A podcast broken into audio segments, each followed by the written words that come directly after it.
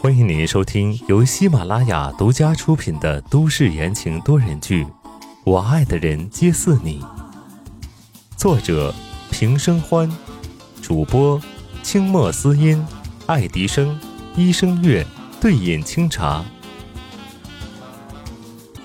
第一百九十五章，发狠。纷乱的发布会就如此收场了。今天的料已经足够写出劲爆的文章了，记者们都心满意足的离去。但这文章能不能发表，那又是另一回事了。此刻，总裁办公室里，温之夏坐在沙发上一动不动，面无表情的低着头，怀里抱着已经睡着的宋文安。一旁的江烟扯着嘴角冷笑。再看向茶几对面的女人，慵懒却冷冽的问道：“你把刚刚的话再说一遍。”吕菲菲闻言抖了一下，缩了缩脖子，但仍然坚持开口道：“我我说，我和宋先生有约定的，他会对我负责的。”一双玉手啪的拍在了茶几上，震天响。江烟脸一沉。眼睛上下打量着吕菲菲，不屑道：“他能看上你，这位小姐，你也不照照镜子，街边五十块钱一碗的都比你好看，你清醒一点好吗？”平日江烟因为要面对粉丝和媒体，荧幕形象平易近人，此时拉下脸来，生生的刮出了一股冷风，吓得人直哆嗦。是以，当白思年开门的时候，就看到自家老婆发狠的模样。还记得上次见他露出这模样，是发现自己变着法的推他通告的时候。只要不对自己发火，白思年还是乐见其成的。他都没有看一眼站在屋子中央的女人，径直走向了江烟，笑着道：“是谁又惹我家夫人发火了？”江烟朝吕菲菲努了努嘴皮子，翻了个大白眼儿。便直直倒在了沙发靠背上，双手抱胸，冷眼道：“到处都是些乱飞的臭苍蝇。”“啊我没有。”吕菲菲红着脸反驳，看起来被欺负的惨，实则心里已经把江烟骂了八百遍了。她看着白思年笑眯眯的，还是如此妖孽的男人，有些心猿意马，顿时楚楚可怜的看向白思年，委屈道。白先生，我是因为……然而刚开始说话，白思年便打断了他，抬头笑着问：“你叫我什么？”白白先生。吕菲菲不明所以，疑惑道：“方才外面听到有人这么叫他白四少的，应该没错吧？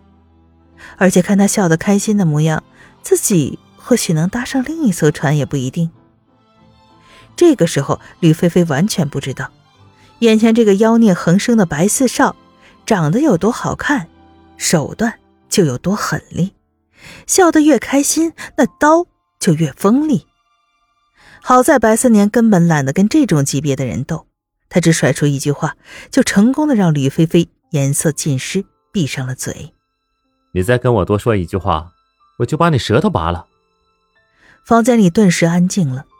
炎热的夏天逐渐褪去，宋氏集团室内恒温在二十六度，舒适宜人。但此时温之夏却是满心的烦躁。尽管面上不显，但思绪早就转了几百回。白思年和江烟对视一眼，心知肚明。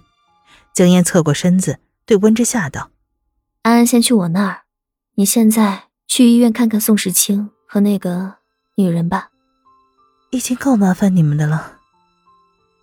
许久没有说话的温之夏讷讷的吐出这样一句话。江烟笑道：“不麻烦，白木那小子可喜欢安安了，他们一起玩的很开心。”说着，他不断的冲着白思年使眼色，眨巴眼睛，弯弯嘴巴。做了这么久的夫妻，白思年当然秒懂。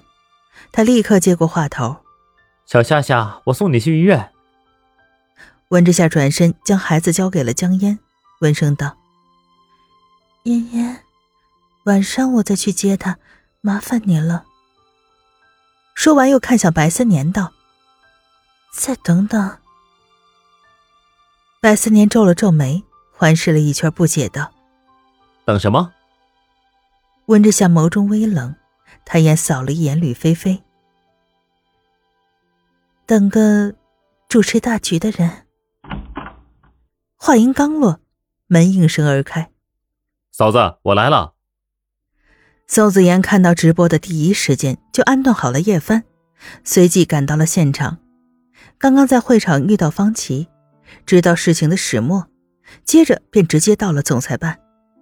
谁知还没等温之夏说话，吕菲菲突然跑到宋子妍面前，可怜巴巴的扯着宋子妍的衣袖，眼睛红红的抽噎道：“你，你总算来了。”此言一出，在座的人都愣了，什么情况呀？倒是温之夏反应快，吕菲菲嘴里说的宋先生不是宋时清，是宋子言吗？可是下一秒，宋子言不着痕迹的甩开了吕菲菲的手，冷漠道：“你是谁？”吕菲菲闻言一惊，仿佛受了极大的打击，伸手捂住了自己的脸，哭得惨痛无比，一边哭一边道。晚，那晚下雨，在酒吧，你你带我出去开房，你你说会会对我负责的。他话说的断断续续，但意思大家却都懂了。一时间众彩纷呈，白思年挑眉准备看好戏，这里面估计有猫腻。江烟夫唱妇随，一手支着头等着下文。这女人说哭就哭，这演技值得她学习呀。而温之夏则第一时间想到了叶帆那个傻小子，脸色不太好看。当事人却很淡定。宋子妍最讨厌女人哭了，他退后半步，命令道：“把手拿下来。”这话说的威严不可反抗。吕菲菲抽抽噎噎的止住哭泣，以一个唯美的角度抬起了头，隐约期待着什么。半晌，他才吐出一句话：“你就是那个在酒里给我和阿帆下药的丑八怪。”什么东西？在场的人万万没想到，居然是这样的反转。吕菲菲一听急了，她想扑过去抓宋子妍的手，被宋子妍一个眼刀甩过去，不敢上前半分，只能又开始哭：“你你怎么能这样对我呢？我本来就是你的人了呀，世清。”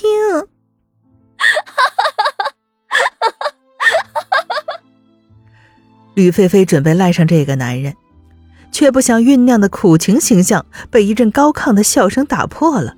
她恼怒的转过头，就看到江烟抱着宋文安，笑得差点从沙发上打滚了。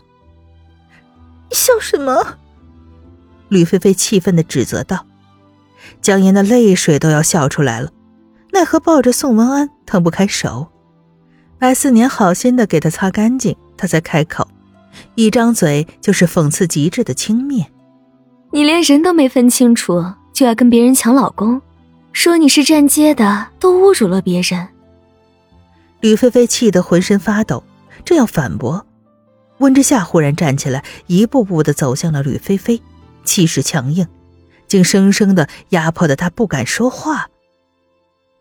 温之夏凑近了怂了的女人。在他耳边轻声道：“我给过你机会了，但是你不来珍惜。看样子你是想试试徐芳和蔡薇的下场了。魔鬼的低语莫过于此吧？”吕菲菲想到当初同学会上挑衅温之夏那两个人的下场，不由得一阵胆寒。她绝望的看了一眼在场的四个人，第一次发现自己好像真的错了。听众朋友们，本集播讲完毕，感谢您的收听。